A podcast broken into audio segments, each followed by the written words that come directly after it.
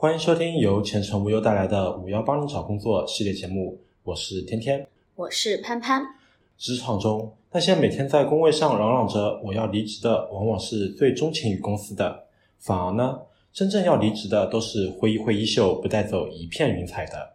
今天就来分析一下，在职场中观察到的同事们离职的九个征兆。征兆一：蚂蚁搬家，办公桌上都光秃秃的了。如果你仔细观察，你会发现某位即将离职的同事的办公桌上开始发生乾坤大挪移事件。原本摊得满满的办公桌，最后只剩下了公家的东西。征兆二：该休的休，该报销的报销。他请了长期的年假，也开始休病假，报销各类账单，好像急着花完所有还未享受的福利待遇。征兆三。上下班开始卡点，他开始卡着点上下班，即使老板说要加班，也会表示若无其事，甚至还会挺起腰板对老板说不。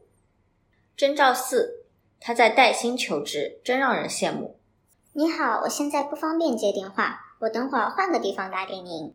他的电话开始频繁的响起，这时候你才恍然大悟，哦，他在带薪找工作。征兆五。再也看不到他收快递的身影。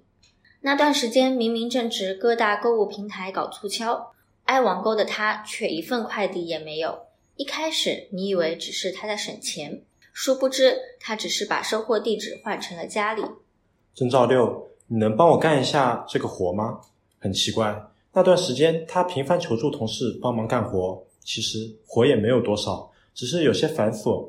等他静悄悄离职后，你才恍然大悟。那会儿他已经无心工作了。征兆七，他遇啥事了？总喜欢看着窗外发呆。吃午饭喊他一起，他只是看着窗外发呆。开小组会议，他愣着神，人也呆呆的。问他怎么了，得到的回复就是一句没事。事后才知道，发呆是他消耗为数不多的工作时间的方法。